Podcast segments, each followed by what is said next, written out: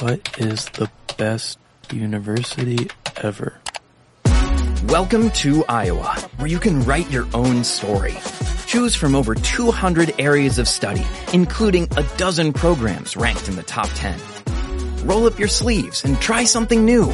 You never know where it might take you. This story is written, directed, and produced by you. Learn more at uiowa.edu. Yes, no,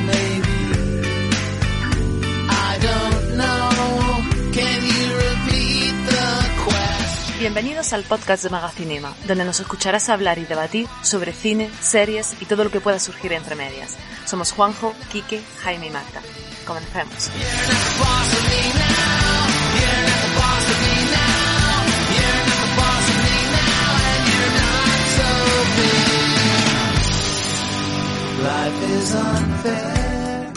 Buenos días, tardes o noches. Sea el momento del día que sea, gracias por unirte a la conversación. Este quinto episodio del podcast de Magacinema lleva por título Por los siglos de los siglos. Y es que hay actores y actrices que por muchos papeles que interpreten, permanecen grabados a fuego en nuestra memoria con el nombre del personaje que un día interpretaron. ¿Sabrías decirnos el nombre del actor que da vida a Ron Weasley en Harry Potter? Exacto.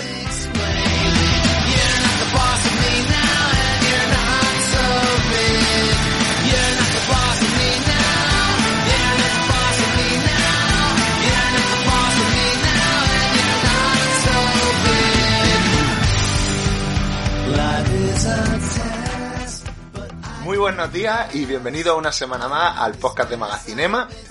Para hablar de la música, yo creo que esta semana, mm, de todas, de todo, con todos los podcasts que hemos hecho, yo creo que esta es la que menos falta hace que hable sobre ella, porque es súper reconocible. De todas maneras, en la web hablaremos un poquito más sobre ella. Y yo, como siempre, quiero avisaros de que hablaremos de, mm, en este caso, muchísimas actrices y muchísimos actores que han hecho muchísimas películas y alguna que otra serie y que, como siempre os digo, pues que habrá algún que otro spoiler, pero bueno, ya sabéis, si no, habéis, si no lo habéis visto ya es porque quizás ni os interese o no hayáis tenido tiempo, pero siempre lo podéis y que veréis que este programa de podcast es un poco más a lo me cago en Dios. Vamos a improvisar bastante, eh, es un poco más eh, canalla y un poco más divertido de lo que hacíamos hasta ahora. Y esperemos que os guste este formato y sabéis que en nuestro grupo de Telegram siempre estamos dispuestos para escuchar vuestro feedback. Y hoy, por ser un programa un poco más atípico y que un poco más fluido e improvisado, tenemos el grandísimo honor, porque para mí es un honor, porque para nosotros han sido referentes e inspiración. Tenemos a José Ángel de La Muerte Tenía un Podcast hoy aquí con nosotros. Muy buena, encantado de estar aquí con vosotros. Ya tenía ganas de participar y mira, ha sido una cosa un poco imprevista, ha sido un día para otro, pero contento de estar aquí. Hace un tiempecillo estuve yo eh, con ellos grabando, hicimos un podcast debatiendo sobre la figura de Tarantino, un podcast que a mí me hubiese gustado que estuviera que estuviera con nosotros Jaime, pero Sí, bueno, por lo menos por aportar un poco de rigor y de idea, ¿no? En vez de tenerte a ti. nah, ya había muchos gafapastas como tú de Tarantino. Demasiado. Pero bueno, es muy divertido el podcast y está muy chulo y recomendamos a todo el mundo que se pase y lo escuche porque está muy, muy, muy interesante. Muchas gracias. Bueno, como ya sabéis, este podcast es, como ya han dicho los compañeros, algo distinto y es algo distinto porque lo que nos vamos a hacer es centrarnos en esos actores y actrices que no que se hayan enca- quedado encasillados en un solo papel, sino que realmente cuando pensamos en ellos, solamente se nos viene a la cabeza el nombre de, del personaje que están interpretando. Ya hemos puesto el ejemplo de Ron Weasley, así que vamos a entrar de lleno para empezar con la saga Harry Potter y obviamente yo no sé vosotros o cuántos de los oyentes son capaces de decirme el nombre y el apellido de Harry Potter. Una de las más elementales habilidades de un mago es la levitación o la habilidad de hacer que los objetos vuelen. Em, em, ¿Tenéis todos vuestras plumas? Bien, y ahora no olvidéis el suave giro de muñeca que hemos practicado. Mm, Agitar y golpear. Eh, venga, a todos. Agitar y golpear. Bien. Oh, y pronunciar Wingardium Leviosa. A, a ver todos. Wingardium Leviosa. Wingardium Leviosa. Wingardium Leviosa. No, para, para, para. Le acabarás sacando un ojo a alguien. Además, lo estás diciendo mal. Es leviosa, no leviosa. Intenta hacerlo tú si eres tan lista. Anda, venga. Wingardium leviosa. Wingardium Leviosa. ¡Oh! ¡Muy bien! Observad todos. La señorita Granger lo ha conseguido. ¡Espléndido! Wingar Leviosa. Muy bien. Uh, oh. Creo que vamos a necesitar otra pluma aquí, profesor. Daniel Radcliffe, que es el actor que encarna a Harry Potter, lo vamos a ver, en- bueno, lo hemos podido ver en muchas otras películas, pero para mí siempre va a ser Harry Potter. O sea, hará mil cosas y será Harry Potter haciendo cosas. O sea, Harry Potter, o sea, la película de Horns, por ejemplo, a mí me parece que hace una interpretación genial. eh, es Harry Potter con cuernos, ¿sabes? Yendo A al mí me gusta la que, la que hace de cadáver. La que hace de cadáver es Harry Potter haciendo de cadáver, ¿sabes? Es Harry Potter haciendo de cadáver y en este muerto está muy vivo, ¿sabes?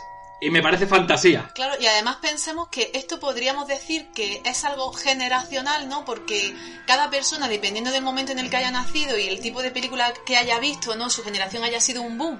Podríamos decir que, dependiendo de la edad que tenga, reconoce o no reconoce a ciertos personajes por qué papeles, pero la realidad es que Harry Potter Harry Potter para el mundo entero, tengan la edad que tenga. Porque ha sido tal bombazo mediático, eh, literario y luego cinematográfico que, este hombre pobretico pues, no va a poder salirse de ahí. Y que son ocho películas, ¿sabes? Que es un huevo de películas. Ah, Es como si hicieras una serie de 12 temporadas. Es mucho tiempo, ¿eh? Viendo su cara en pantalla, asociándola a un personaje. Luego lo ves en la película de Ahora, no me, Ahora me ves dos, la de esta de los magos, y es el mismo personaje que han hecho una parodia de Harry Potter dentro de esa, de esa película. Ahora mismo han sacado una película de, de este Daniel Radcliffe, creo que en Amazon Prime Video. que No me acuerdo cómo se llama, pero al final lo que estás viendo en la portada de la película es a Harry Potter con, en bata y con dos pistolas. Sí. Tú dices Daniel Radcliffe y es que me dan ganas de preguntar quién. De hecho, es muy curioso porque a mucha gente le habrá pasado, supongo también dependiendo de la edad y demás, que encontrase la primera película antes que el libro. Y mucha gente vería la película antes que leerse el primer libro. Y eso que le llevó a esa gente a leer el libro viendo ya a Daniel Radcliffe dentro del propio libro. Entonces es una eh, es que es algo totalmente un binomio que va a ir siempre asociado, va a ser siempre Daniel Radcliffe con, con Harry Potter, ¿no? De todos modos, la, la saga entera de Harry Potter ya de por sí tiene muchos mm, actores y actrices que se han encasillado y se han quedado ahí.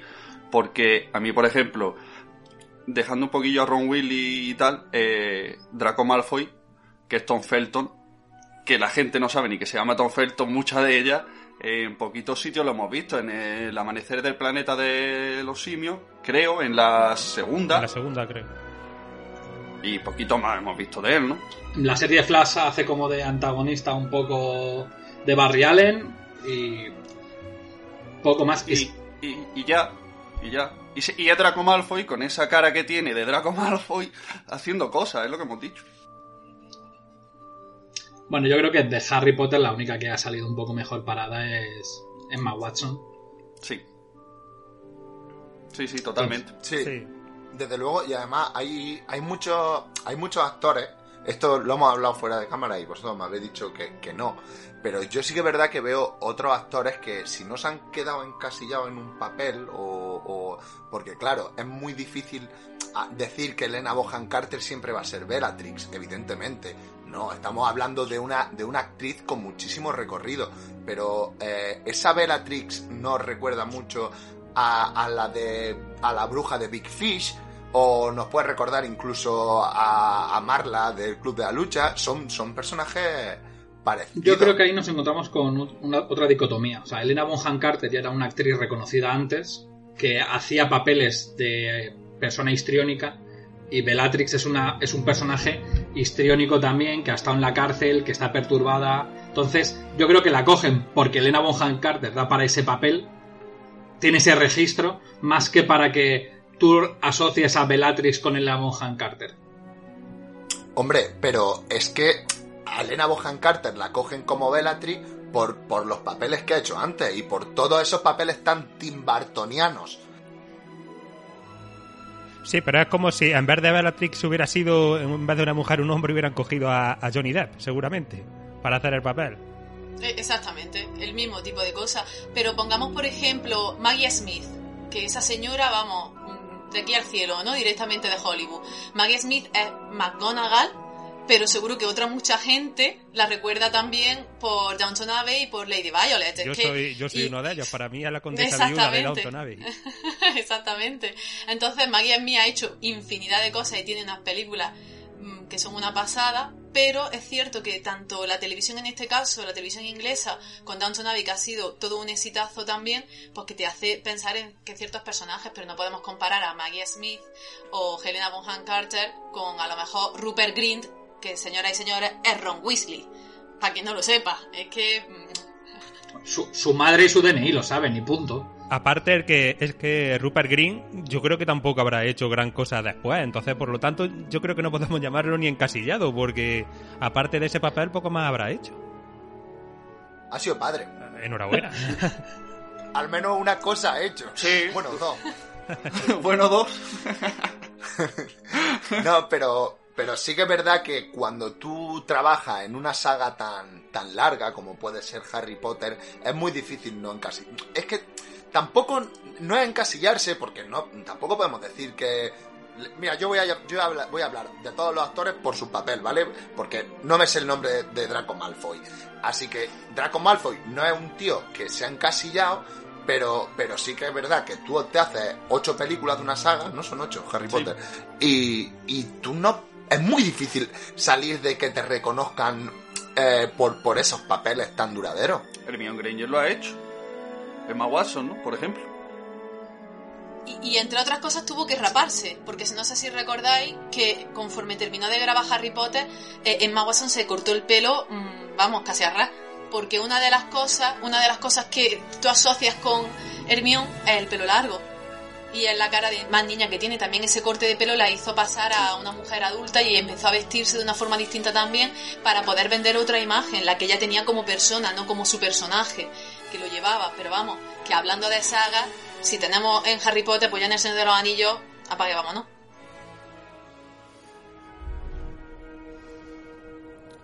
Igual que en las grandes historias, señor Frodo. Las que realmente importan. Llenas de oscuridad y de constantes peligros. Esas de las que no quieres saber el final. Porque ¿cómo van a acabar bien? ¿Cómo volverá el mundo a ser lo que era después de tanta maldad como ha sufrido?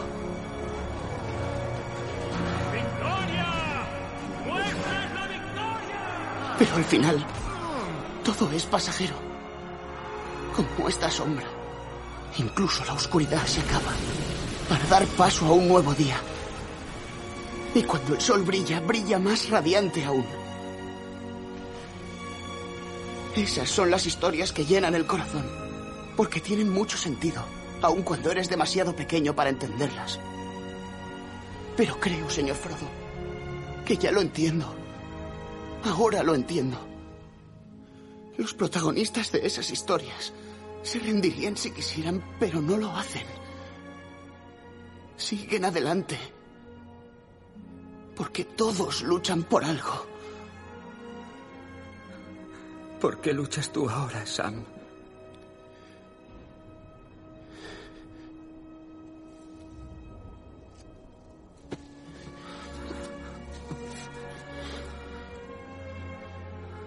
Para que el bien reine en este mundo, señor Frodo. Se puede luchar por eso.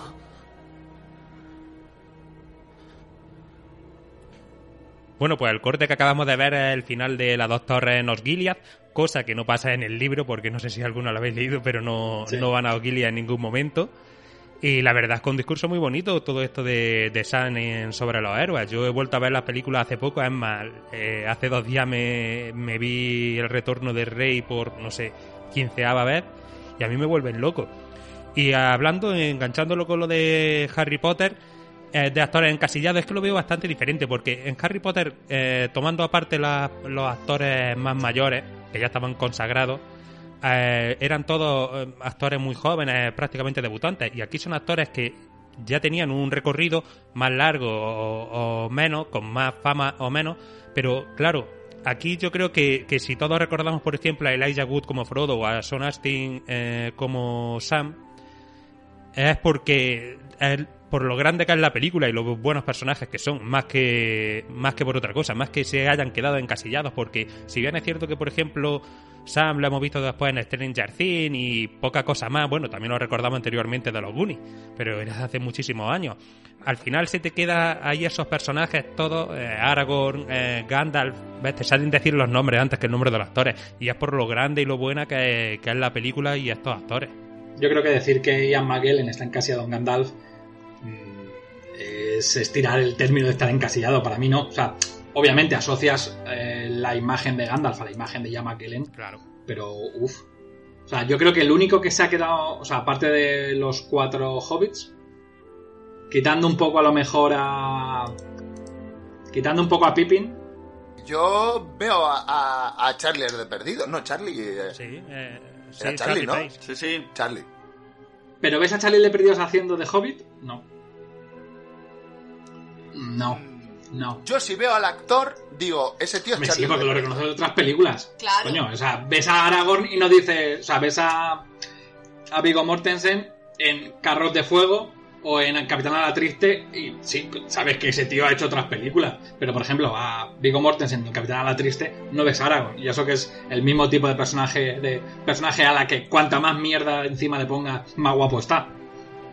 Dáselo al, al consumidor medio de cine, que no ha visto tantísimas películas como las puedes haber visto tú o como puedo haber visto yo. Dale a la triste y dime si no te dice, ah, coño, ese es Aragorn. Hombre, lo que pasa es que todo el mundo lo va a recordar como Aragorn, pero no ha encasillado tanto como que no haya hecho otros actores o que haya sido su papel más grande. Obviamente, a su papel más grande ha sido el de Aragorn.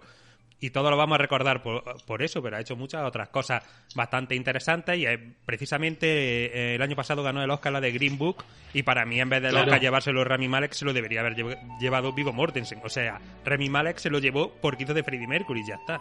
Claro. Eh, Se lo llevó Freddie Mercury, eh. Sí, sí, se lo llevó Freddie Mercury. Se lo dio más la prensa Sí, sí. que otra cosa. Pues como DiCaprio. Pues a DiCaprio se llevó el Oscar por una película que tampoco se lo merecía, se lo deberían haber dado, no sé, precisamente por alguno como El Lobo de Wall Street o hasta Titanic. Bien, bien, perfecto. Ya hablaremos de esto más adelante, perfecto. Pero no diga eso de un tío del que le, está- al que, que le estamos haciendo un monográfico. Ah, pero ¿qué quieres que diga? Tendré que decir... Pero es, ci- pero es cierto. No, no, no, si, si digo, uy, Pero realmente, esto es como asociar a Andy Serkis con Gollum. Obviamente, cuando vemos a Gollum, no vemos a Andy Serkis, porque, claro, obviamente eh, eh, está creado, ¿no? El, mm, digitalmente, por así decirlo. Pero, ¿me estáis diciendo que Orlando Bloom todo el mundo lo reconoce por Legolas? Yo creo que no. Sí. Yo, yo creo que ¿No? no. Sinceramente, creo que no.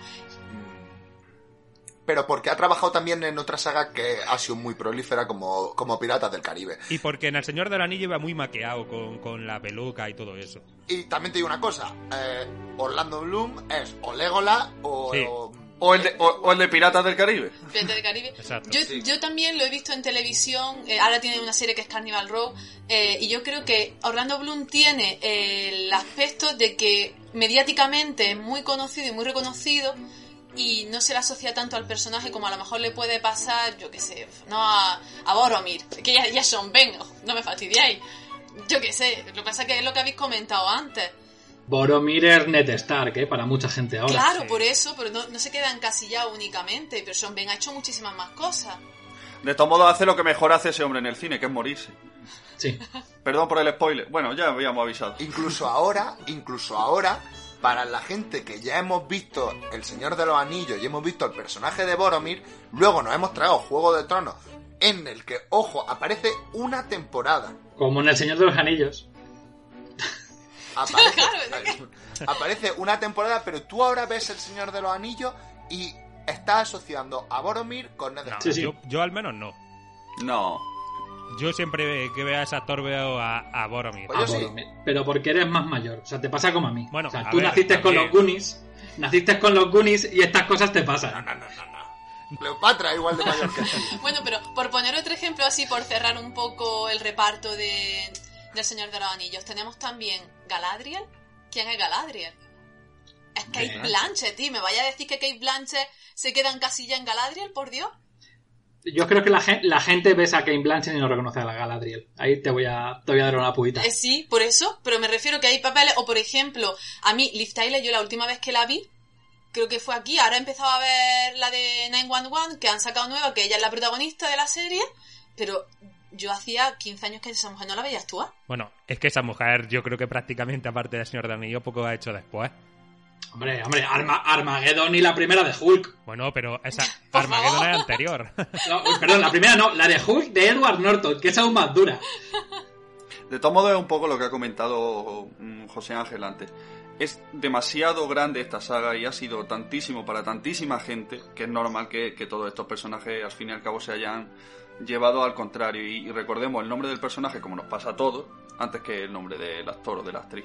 Eso es normal. También que la diferencia entre eh, El Señor de los Anillos y Harry Potter es que los personajes de Harry Potter, los actores eran todos niños, Claro. y ha pasado relativamente poco tiempo para que hayan podido acceder a otras obras cinematográficas. Y en El Señor de los Anillos, pues tenías ya a Hugo Weig, que te había hecho de agente Smith en Matrix, que era un papelón, y ya lo, ya lo reconocías de otras, de otras obras. Y ya ha pasado más tiempo para que esa gente haya hecho otros papeles. Entonces, yo creo que ahí la diferencia es esa. Aparte de que los de Harry Potter en verdad han llegado todos los jóvenes a ser bastante malos actores. Sí, su calidad interpretativa tampoco es que Sí, sea sí, luego... No es que sobresalgan por encima, por encima de la media. Ni, si- ni, ni siquiera Emma Watson. Hemos pasado muy, muy de puntilla en, en El Señor de los Anillos por el Wood. Hemos pasado muy, muy, muy de, muy de puntilla. Lo reconoces en El Señor de los Anillos, los crímenes de Oxford. El Regreso al Futuro 2. Y regreso al futuro. Y sale en Sin City. También Sí. tiene un papel en Sin City que... Pero que sin bueno. pena ni gloria. ¿sabes? O sea, Ya. son buenos papeles, pero no han llegado a trascender. También, según tengo entendido, como que se ha apartado un poco de la interpretación porque tiene una productora, no sé si de cine independiente o algo así, está muy relacionado ahora con. muy centrado en producir películas para directores, novelas y cosas así, creo. Eso es lo que dicen cuando se están comiendo un mojón. no, no, yo es que estoy, tengo una. Me- a ver, lo que pasa es que me lo creo porque el Elijah Wood tiene que estar. O sea, todo lo del Señor de los Anillos están forradísimos, ¿sabes? Claro que sí. no le hace falta ah, trabajar. ¿eh? Y además, por ejemplo, Liv Tyler, eh, aparte de lo que le ganara por el Señor del Anillo, que todavía seguramente siga recibiendo algo, su padre es el, el de Aerosmith. O sea, esa mujer sí no tiene que trabajar si no quiere. No va a ir descalza, me parece. No, no, descalza no va a ir. Y obviamente, si ya hablamos de vivir de la renta, pues vamos a pasar a hablar de Leia, ¿no? En Star Wars. Queremos vivir de la renta como esta mujer. La princesita. Que la fuerza la tenga en su gloria. Pero vaya vida llevó, la, la pobrecita mía. Sí, la fuerza la ha acompañado durante muchos, muchos años, porque sí, tenemos que tener en cuenta cuando esta mujer empezó a actuar eh, en Star Wars, si estamos hablando del año 77, ya ha estado trabajando hasta el 2017 que falleció, ¿no? Pues ya la renta la saga, a la señora. Hombre, y que tanto Mark Hamill como Harrison Ford hicieron mucho por ella a nivel personal durante el rodaje de la primera trilogía, ¿sabes? Ah, es conocido por todo que Carrie Fisher tenía problemas con el alcoholismo, problemas de drogadicción y que muchas veces iba a los rodajes, pues, piruleta, ¿sabes? Pues, pues te cica. Piruleta y Harrison Ford y Mark Hamill le sacaban las castañas del fuego, ¿sabes? Ya me imagino a Mark Hamill sujetándole el pelo. Vomitando, A. Carrie Fisher en los baños de, en los baños de ahí al lado del escenario. Venga. Carrie, que tú puedes. Que la fuerza te acompañe. De verdad. Según he oído de, de todos estos actores en los 80 que le encantaba la droga y las farlupas y todo eso, es que no me acuerdo ahora mismo el nombre exacto, pero decían que Carrie Fisher era la más bestia de todas y que muchos cuando la veían se asustaban en plan, ¿pero qué hace esta tía? Y al final no dobló la servilleta por eso, ¿eh? O sea que Bueno, bueno. por ella. Algo relacionado con la niña del sueño, no sé qué historia he leído yo al respecto. Pero el caso es que ha muerto de mayor. El caso es que ha muerto de mayor después, después de ser eh, el icono total, el icono total para muchísima gente. Es que Star Wars tiene tirón, ha tenido tirón, tiene y va a tener tirón mm, por muchos años por venir. Entonces, es que esta mujer ya la tienen digitalizada y la van a poder poner donde quieran, cuando quieran. No va a morir, Leia nunca muere, si esto es eterno. Seguramente Disney comprará los derechos de Carrie Fisher para la eternidad y va a ser un muñeco de 3D para toda su vida. ¿Alguno habéis visto a Carrie Fisher en otro papel de que no sea Star Wars? Porque yo no tengo ni idea. Mira, yo he estado buscando eh, la, la- Mira que no me he informado mucho para este podcast porque dijimos que iba a Ni, ser más ni para ninguno, si te lo pasas todo por... Y pues he estado mirando, vaya castaña de, peli- de películas tiene, vaya filmografía Además de... sale en terceras partes, tío. Sale en Arma Letal 3, en Screen 3, en... Bueno, es que es, que es de, de, de secuelas y de cosas así, de películas que ya, ya tuvieron sus frutos y la meten a ella de nuevo. Porque tiene sigue teniendo nombre, al fin y al cabo, o seguía teniendo Sí. la mujer. Y también ella es que se centró mucho en escritura del guion y en corregir guiones y todo eso. Se ve que prácticamente dedicó, bueno, aparte que no tendría tampoco que trabajar gracias a Star Wars, a lo que se dedicaba mayormente era a la escritura de guiones. De hecho, tiene, tiene algún reconocimiento, ¿eh? Tiene algún reconocimiento por eso. De hecho, los premios que ha ganado no los ha ganado por actriz, sino por guionista. Esta mujer lo, lo- lo ha tenido más reconocido por otra parte. Pero vamos, que está, lo que está claro es que vivir de la renta, es Leia, es Leia para toda la vida, y Carrie Fisher, quizá nosotros aquí no se asocia tanto, pero bueno, ya sí que luego la vemos en otras se- en muchísimas series, pero como bien decís, cosas puntuales, marcado un papel por aquí, nada que diga, madre mía, esta mujer puede haberse comido la pantalla como Harrison Ford, ¿no? A lo mejor quien queramos poner de elenco así Ya que decimos de Carrie Fisher, Mark Hamill también está un poco encasillado, pero yo, porque tampoco ha hecho tantas cosas y las cosas que ha hecho, al final acaba diciendo eh, Luke. Ahí voy a romper una, una lanza por Mark Hamill. Yo lo siento, Mark Hamill va a ser siempre Luke Skywalker, pero es la voz del Joker en infinidad de series, en infinidad de juegos, en infinidad de videojuegos. Entonces, Y, y sal- sale en Kingsman, que es una, una peli muy chula que a mí me gustó mucho, por cierto. Ah, es verdad. Sí, sí, sí, está ahí. Lo tenéis ahí en Kingsman seguro. Pero vamos, que, que- que va a ser siempre Sí, Luke. Y yo te voy a decir una cosa. Muchos, muchos de estos personajes, como por ejemplo a Harrison Ford, no le ha pasado. Mucho tendrá que ver con la calidad interpretativa del, del actor. hombre, a Lo ver, siento mucho. a Harrison Ford ya lo tenías de antes en Indiana Jones, ¿sabes? Y era amigo de, de Spielberg y de Lucas antes de empezar a hacer Star Wars. No, pero Indiana, Indiana Jones fue después de la primera de Star Wars. Tenía una película, no sé, una con, con Coppola, creo, que salía, no sé si era protagonista, creo que era secundario o algo así. Pero cuando empezó a pegar la fuerte fue después de Star Wars. A ver, Harrison Ford, yo considero aparte que es el mejor actor de los tres, también es que es un robaplano, ¿sabes? Es una máquina. El tío lo- lo- te roba el plano y, y da gusto verlo. Aunque no sea un actor de lo más grande. Es Indiana Jones, el Luke Skywalker y sale en Blade Runner también. Pero vamos a ver, que tenéis ahí. Yo creo que nadie pone en duda la calidad interpretativa de este señor, obviamente, y sobre todo si lo comparamos con estos dos últimos mm, actor y actriz que estamos mencionando, como es Carrie Fisher, es que mm, no, no le llega a la suela a los zapatos, pero es que interpretativamente también la calidad, como bien dice Juanjo, hace muchísimo. eh, en este aspecto, en cómo queda Sí. en tu memoria y obviamente en los papeles que luego Hollywood te va a ofrecer o no. Creo que es mejor actor que ellos dos, pero a mí, sinceramente, Harrison Ford me parece un buen actor, pero me pare- yo siempre lo veo igual en todos sí, los sí. papeles. Es buen actor, pero tampoco. es- En Indiana Jones, en Blade Runner y en Star Wars. Y carne de Oscar no es, eso está claro, por, por- porque el no, típico pero... papel de chuleta, el típico papel que sí, que es un, un robaplano y que se come la cámara. Y que cuando te saca el dedo dices, mira, mira cómo saca el dedo Harrison Ford. Pero Estuvo en el juego de Ender, que es una película muy chula y también tiene un papel bastante interesante, por ejemplo. Y esa es más o menos reciente, no sé de qué año es, no la recuerdo, pero es más o menos reciente. Y el hombre sigue trabajando, parece ser, y tiene papeles que medianamente son papeles protagonistas y son papeles de una calidad decente, acorde, acorde quizá, como decía, a su propia calidad interpretativa. ¿no? Bueno, pero y, bueno. y si pasamos un poco a barrer un poquito para casa, llegamos a España y hablamos de Torrente y su calidad interpretativa, ¿qué mencionamos aquí? No, de Santiago Segura y su calidad interpretativa. Torrente, el, el personaje, obviamente. Joder, que Torrente Tío. es demasiado. Hombre, Torrente, yo lo lamento por Santiago Segura, habrá hecho el Día de la Bestia, habrá hecho la- esta última de esta comedia ligera que ha hecho sobre ser padre Eh, sí, y tal, en- Sí, sí, sí. pero o sea, que sale con Silvia Abril, ¿no? pero sinceramente, o sea, Va a ser Torrente toda la vida, pero po- porque puso un personaje en el mapa y puso una especie de, de, de foco en el que muchos bebieron después y muchos siguieron creando personajes acorde al mismo que, que bueno. Pero le- ¿cuánta pasta no le habrá dado Torrente al Ah, no, no. Santiago Segura? Sí, le habrá salido rentabilísimo, sí, ahí eso no lo negamos, ¿sabes? Igual que a Carrie Fisher ser Leia. Cada kilo que cogió, vamos. Ahora, de hecho, está haciendo películas. Bueno, eh, sí, no, no sé si seguirá haciendo películas de Torrente, que seguramente sí. Pero ahora sigue haciendo ya sus películas de Torrente ya delgado y todo, ya le da igual. Dice, yo me pongo aquí mi personaje de Torrente y aquí yo hago una peli de Torrente y, me- y espero así.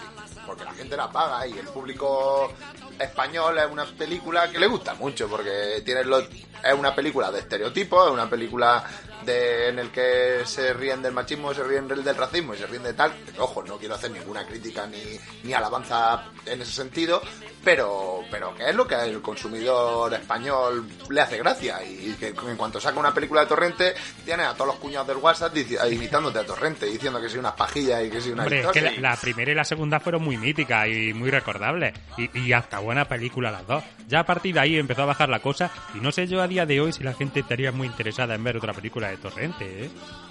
No, yo creo que eso ya pasó. Yo creo que. Y también creo que lo paró en su momento decente. De todos modos, Santiago Segura es un currante de la vida y ha trabajado mucho, ha hecho muchas cosas como director, como actor y, y bueno, es hasta actor de doblaje realmente. Creo, vamos. Por ahí tiene algunos personajes interesantes. Sí, hombre, y que, coño, Santiago Segura, como no estamos negando que sea un buen actor, ¿sabes? O sea, todo lo contrario, a mí Santiago Segura tiene películas que me encantan. O sea, El Oro de Moscú, eh, El Día de la Bestia, que lo mencionaba antes. Y, bueno, esa me gusta menos. Pero, Y sí, sí, está pero Las Brujas de Zugarramundi me parece que son muy buenas películas. ¿Zugar Las? Brujas de Zugarramundi. Zugarramurdi. Y lo ha dicho bien dos veces seguidas, que conste. Sí, sí, sí. A mí me parece que son películas muy buenas. Y luego tiene papeles secundarios, guiños, en Blade 3, en Hellboy, ¿sabes? En Pacific Rim, el camillo que tiene ahí en Pacific Rim Claro. es muy, muy gracioso. ¿eh? Pero es reconocible. Yo no. Sí, claro que sí. Sí, pero si No. cierras los ojos, a Santiago Segura Torrente, sí, sí, torrente sí. todos los días Torrente, del año, vamos. totalmente, totalmente. Indiscu- indiscutiblemente. Pero ¿Y cuánta gente no se lo encontrará por la calle? Eh, yo me lo imagino ese tío un domingo en la latina paseando y los borrachos acercándose y dicen, tío, unas pajillas Claro. así con el móvil. A eso viene este podcast, ¿sabes? A que si tú te encuentras a Wood por la calle, le vas a decir, oye Frodo, ¿sabes? No le vas a decir, oye Wood. Si te ves a, a Santiago Segura por la latina, le vas a decir, oye, torrente unas pajillas. De hecho, le dará así en el codo al que vaya a tu lado, a la que vea a tu lado le dirá, mira dónde está Frodo, mira dónde está Frodo. De verdad. Totalmente. Con un personaje femenino que la- lo cierto es que no hemos encontrado tanto para hacer este podcast. Nos han venido a la mente muchos más papeles de varones que, que de mujeres. Eh, Audrey yo digo ese nombre y qué personaje viene a la cabeza. Amelie. Obviamente. Yo no sé ni quién es. Luego tengo que pensar que es Amelie y la actriz que hace de mm, inspectora en eh, Código da Vinci, pero para mí es Amelie. Claro, hace de, de, Nouveau, hace en la peli con Tom Hanks en el Código da Vinci, pero de toda la vida y va a serlo también, porque es una película tan icónica que, mm, claro, y además tiene los planos que tiene, que es ella, ella, ella, su cara todo el rato, ¿no? Su sonrisa, su tristeza reflejada delante de la cámara tan fielmente, que es muy difícil sacarla de ese papel. Y que lo hace muy bien. Pero yo creo que le pasa mm, como le pasa a, a Linda Hamilton. Linda Hamilton siempre va a ser y será Sarah Connor.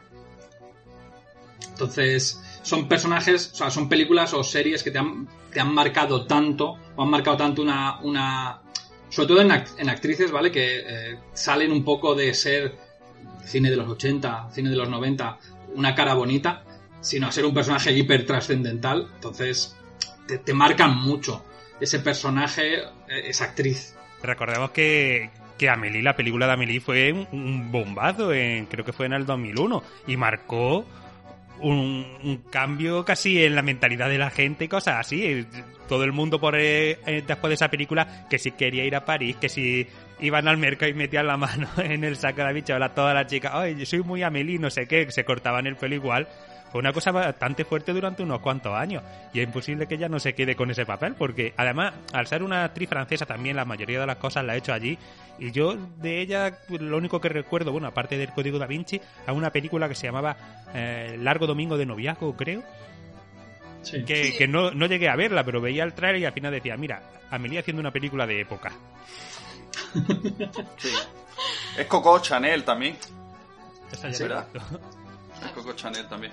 Pero sí que es verdad que, que Amelie fue una película que, como dice José Ángel, que a mí, sinceramente, que me caigan los palos, que me caigan, mm, no es una película que me guste demasiado, pero sí que es verdad que es una película que, que no se puede dudar que, que lo hace bien la chavala, que es una película que se centra mucho en el personaje de Amelie, en el- en el- eh, o sea, ese- esa interpretación para que sea tan recordada tiene que estar bien hecha y, que, como bien dice José Ángel, es una película que ha marcado un- una época, al, contrario quizás de lo que dice Quick, que el personaje de Sarah Connor no es que sea intrascendental de cara a la trama, pero sí que es verdad que el, el personaje reconocido y el protagonista de la saga no es ella, es Arnold Schwarzenegger y, y Terminator.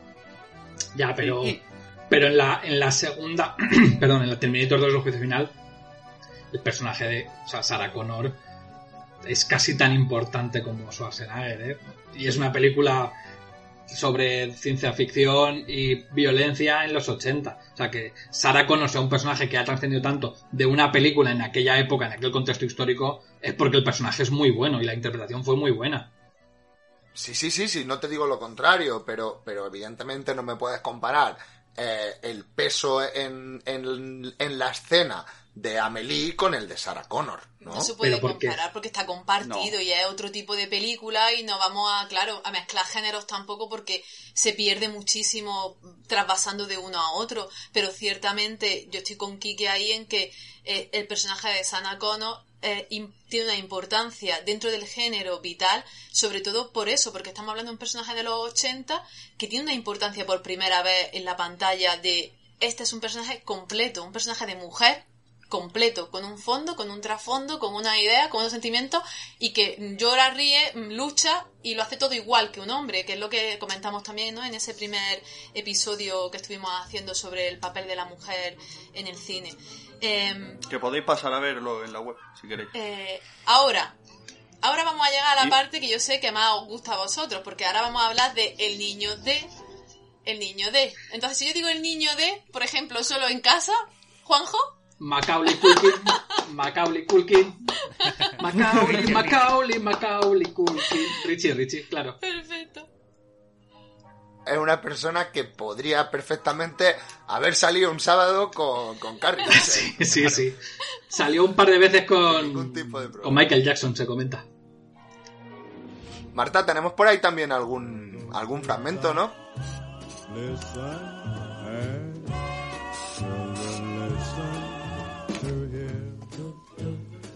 Sleigh bells in the snow, the snow, the night.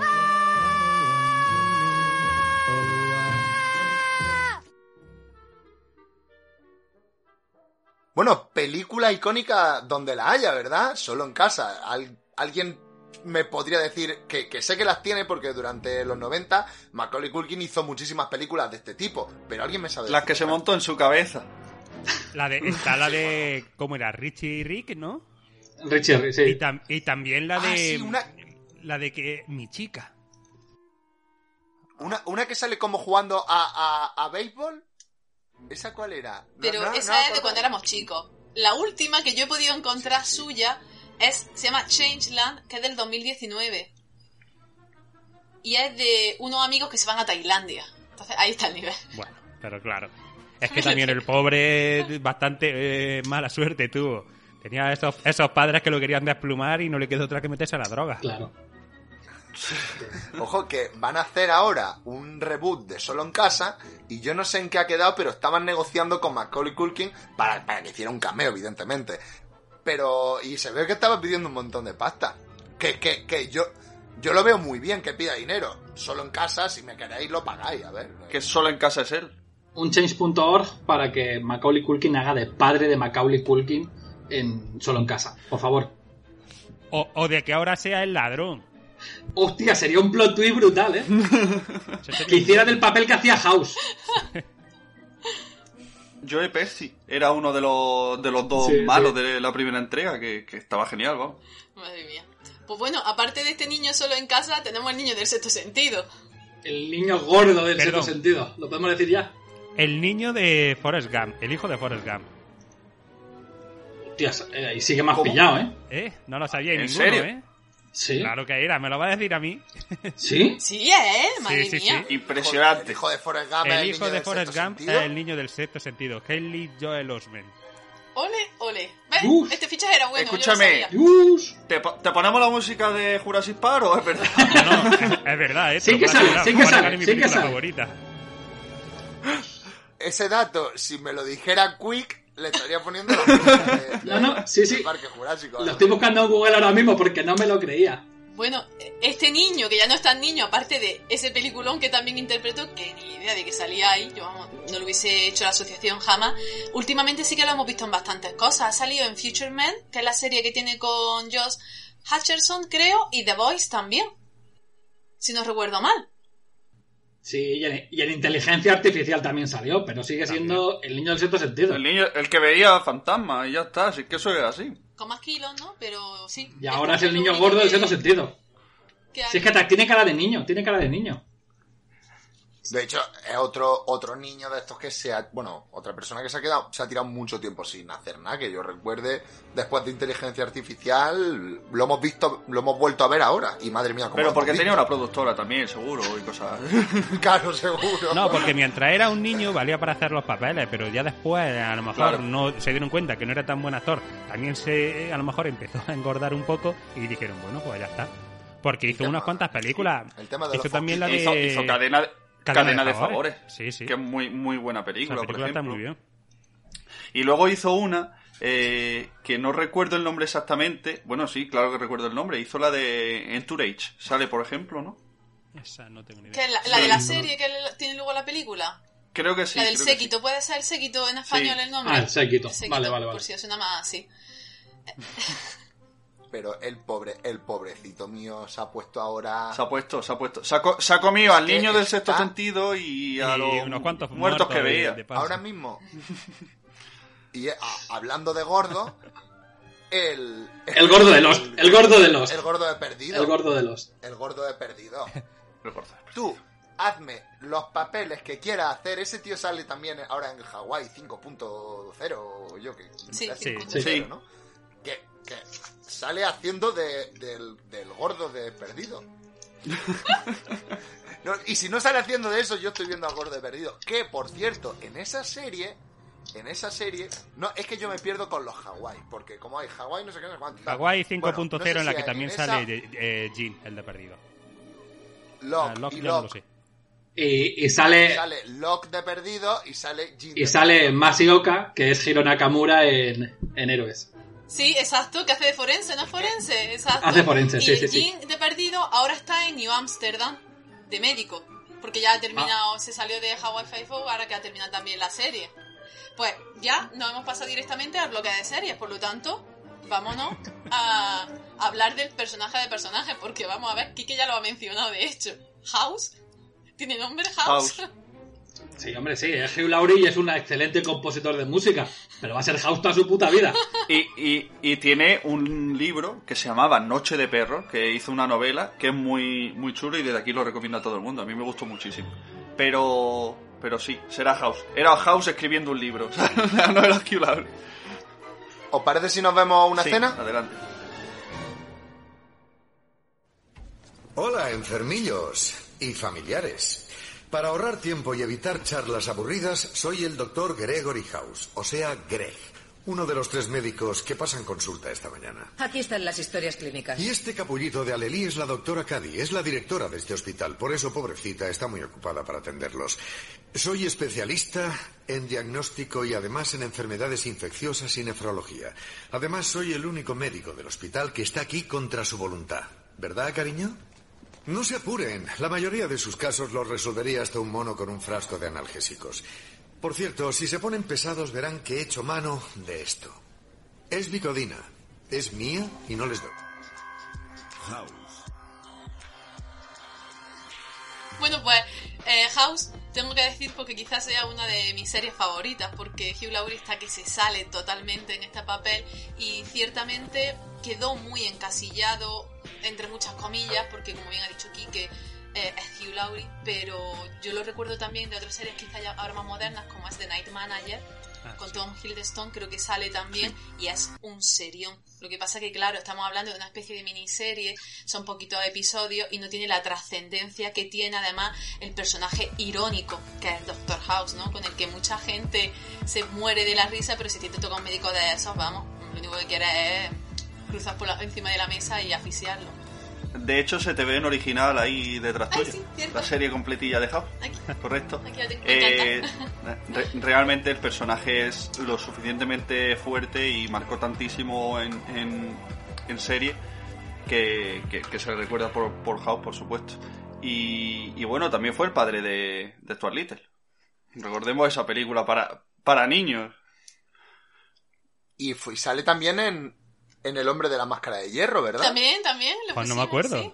De la cual hemos hablado en otro, en otro podcast, que os invitamos a pasaros por ahí. En el capítulo de Friends en el que eh, Rachel va a, Londres a, a decirle a Ross que lo quiere cuando se va a casar con Emily, en el avión sale también Hugh Laurie y precisamente haciendo el mismo papel que después hizo en House.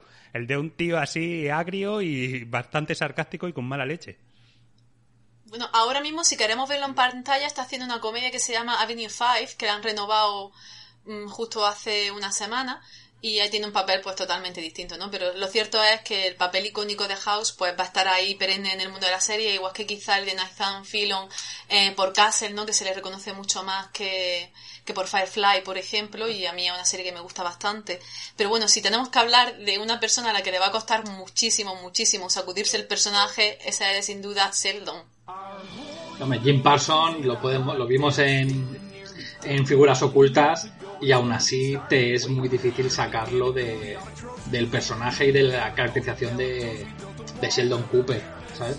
Es una serie, pues como le ha pasado también, que es una serie que ha durado mucho en el tiempo, son 11 temporadas, una serie que ha dado mucho que hablar, una serie que ha marcado una época, un antes y un después, y el personaje de, de Sheldon, que es uno de los personajes principales, por no principal, pues va a marcar mucho la vida de este actor. Además, era el actor que más, más llegó a cobrar por un episodio, ¿no? O algo así, escuché una vez. ¿Ah, sí? Sí, algo así. El personaje en sí, el personaje en sí, de hecho, ha trascendido la serie. Como, como sabréis, tiene su propio spin-off con el pequeño Sheldon. Yo lo estuve viendo, en- bueno, no la llevo al día, pero me vi las dos primeras temporadas y digo que al menos las dos primeras temporadas era una serie bastante buena y muy alejada así del tono de comedia de sitcom, sino también con un toque de comedia, pero también un toque dramático. Una- serie que al menos las de esas dos temporadas que vi, bastante mejores que las últimas temporadas de The Big Bang Theory. Sí, el spin-off además es súper divertido porque es que al niño le pasa cada cosa y es que los la madre también es que es para, vamos, para enmarcarla a esa señora. Sí, tengo que ponerme al día con ella. Es que, es que te encuentras un personaje como, como Sheldon Cooper en mini, en pequeño repelente, al lado tuyo, siendo tu hijo. Y ojo la madre, ¿eh? Lo que ha tenido que llevarse esa mujer para adelante. A Jim Parsons lo podemos ver en la serie Hollywood, que lleva solamente tres episodios emitidos, pero realmente nunca llegará a ser tan divertido en esta serie como en este fragmento. Pruebas empíricas demuestran que con piedra, papel, tijeras, los que se conocen empatan del 75 al 80% de las veces por el limitado número de resultados. Yo sugiero jugar a piedra, papel, tijeras, lagarto, Spock. ¿Qué? Es muy sencillo, mira. Tijeras cortan papel, papel tapa piedra, piedra aplasta lagarto, lagarto envenena Spock, Spock rompe tijeras, tijeras decapitan lagarto, lagarto devora papel, papel desautoriza Spock, Spock vaporiza piedra. Y como siempre, piedra aplasta tijeras. Vale, está muy claro. Piedra, papel, tijeras, lagarto, Spock. Acabamos de ver o escuchar una, una de las escenas más icónicas de la serie, que cuántas camisetas nos habrán hecho con, con el piedra, papel, tijera, lagarto, Spock. De hecho, alguna vez me suena a José Ángel. Bueno, de hecho yo creo que está hasta grabado de haber jugado tú y yo en, a- en algún bar a esto. Eh, sea en un bar seguro. Pero bueno, Sí que es verdad que estamos hablando de una serie muy longeva, con personajes súper característicos. Estamos hablando de Sheldon, pero bueno, está claro que si vemos a Howard, a Ratch, por ahí en alguna otra serie, también vamos a saber que son ellos. Cosa que pasa exactamente lo mismo con cómo conocí a vuestra madre. Hombre, yo creo que Ted Mosby va a ser Ted Mosby siempre. Y lo ves en otras películas y es Ted Mosby siempre. Y le va, le ha tocado esa. O sea, yo qué sé.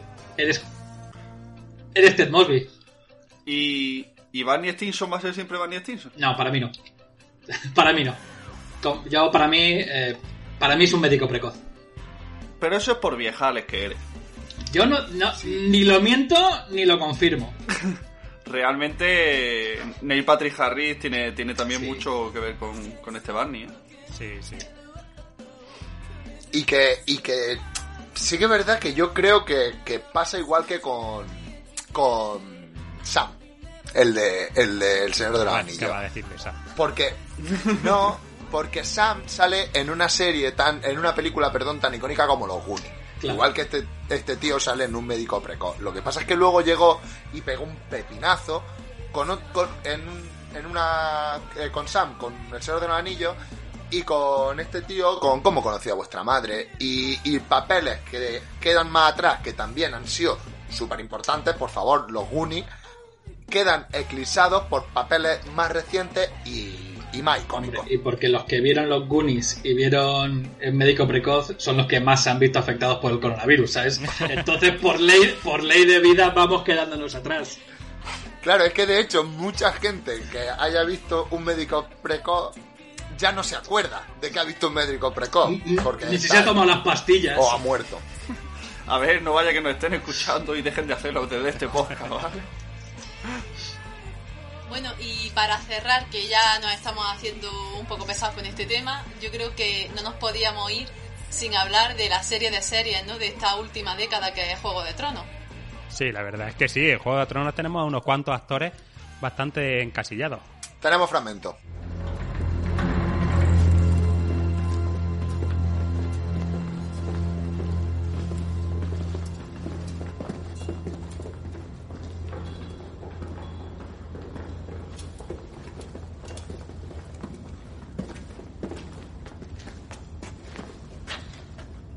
Estáis en presencia de Daenerys de la Tormenta, de la casa Targaryen, legítima heredera del trono de hierro, legítima reina de los Ándalos y los primeros hombres, protectora de los siete reinos, madre de dragones, Khaleesi del mar de hierba, la que no arde y rompedora de cadenas.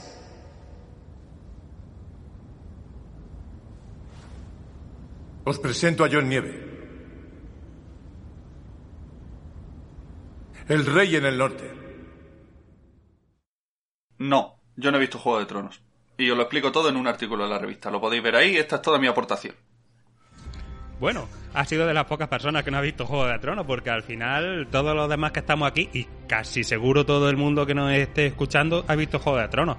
Y ahí sí que hay papeles bastante encasillados. Acabamos de escuchar este fragmento entre Jon Snow y Daenerys Targaryen, que si bien Jon Snow más encasillado no va a estar ese pobre hombre en la vida, este Kit Harrington, tampoco dejaría muy atrás a esta Daenerys Targaryen. No sé qué opináis. No, desde luego que no. Y te voy a decir una cosa.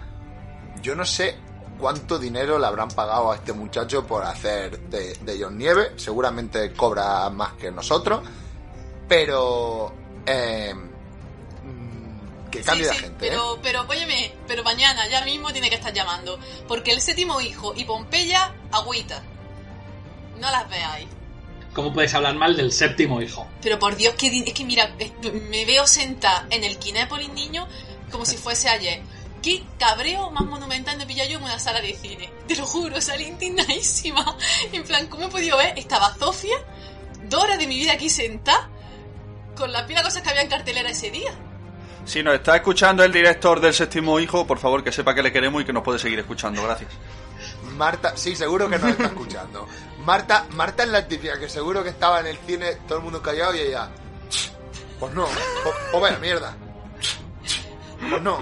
Óyeme, de verdad, indignadísima. Estaba que no me lo creía. Impresionante. Yo decía, pero por favor, y mira que yo tengo unas tragaderas de para el cine, de verdad, y para las series, que todo le saco la cosa positiva. Pues a esta yo creo que es de las series que, que menos nota le he puesto en la revista desde que empecé a trabajar en Magacinema.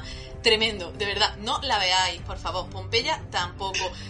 Ah, ahí, ahí. Yo te iba a decir que esté rajando el séptimo hijo por encima de Pompeya. No, o sea, no, no, Pompeya vamos. se acaban aquí los No, podcasts. no, Pompeya ya vamos, de verdad.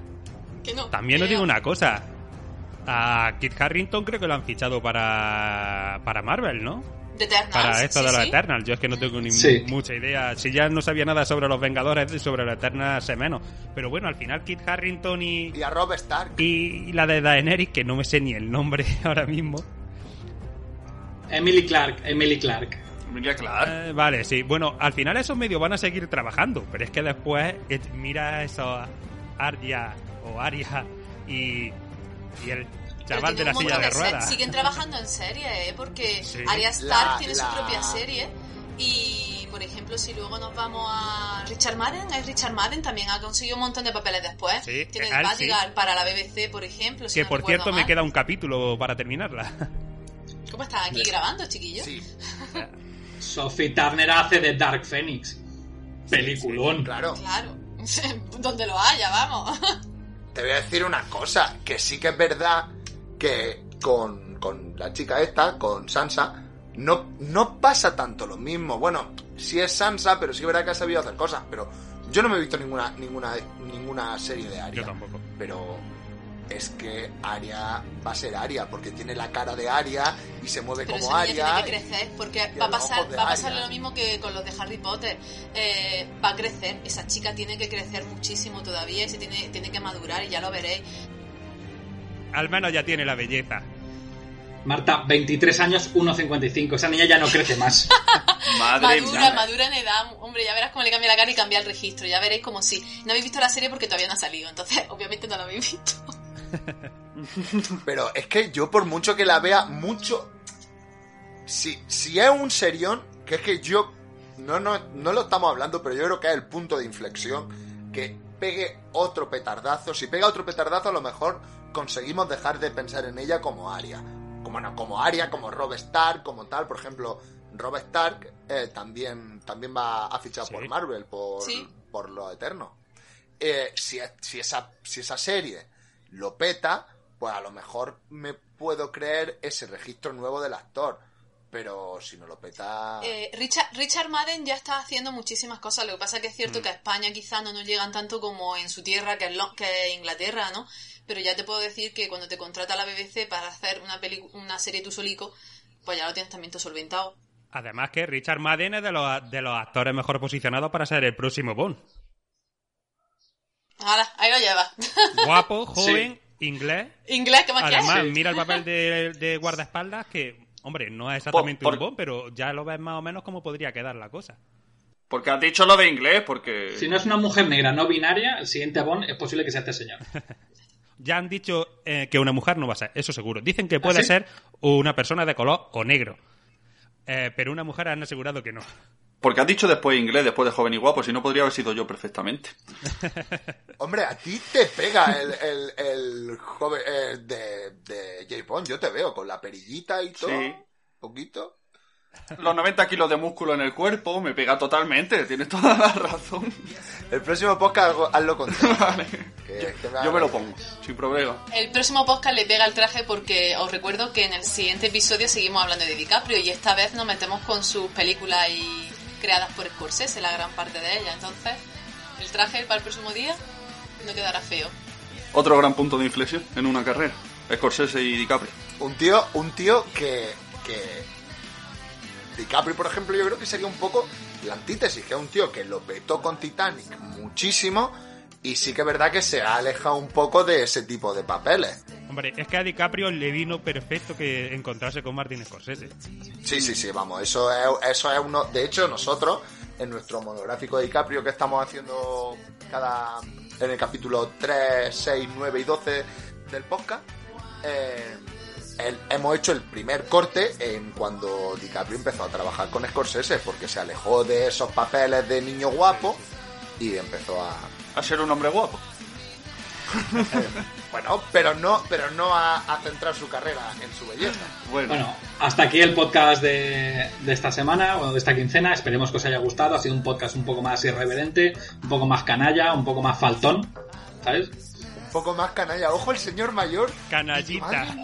Canallita. Can- canalla, eso, esa palabra es muy de los 80, ¿no? Un saludo al gordo de Perdidos, un saludo al gordo niño del sexto sentido, un saludo gordo a Macaulay Culkin, un saludo gordo a todos los que nos veis y nos oís en Evox y en YouTube, y también en Spotify que hemos empezado hace poco. No queremos despedirnos hasta dentro de 15 días, como dice Quick, sin antes darle las gracias otra vez por acompañarnos en este podcast a José Ángel de la Muerte Tenía un Podcast. Pues muchas gracias. Yo la verdad es que ha sido un placer estar aquí con vosotros. Me lo he pasado muy bien. Me gusta mucho estos tipos de podcast así, de hablar sin tener mucho preparado, más que nada porque hay muchas veces que no tienes tanto tiempo para prepararte las cosas. Y me lo he pasado muy bien y la verdad cuando yo por mí cuando queráis me invitáis, igual que todos estáis invitados a la muerte tenía un podcast, Juanjo ya se ha pasado, no sé, en un par de ocasiones al menos, ¿no? O Un par de veces. Sí, un par de veces. Y nada, pues muchas gracias a los cuatro y a ver si nos vemos pronto. Eso está hecho. Y ya sabéis, podéis entrar a buscar este podcast a iVoox, a YouTube y sobre todo entrar a la web para seguir eh, teniendo más información. www.magacinema.es. Os esperamos. Y ahí nos vamos a tomar una cerveza.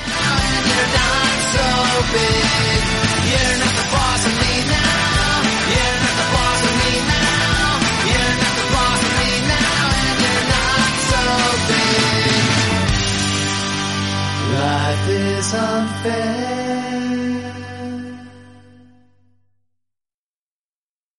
What is the best university ever?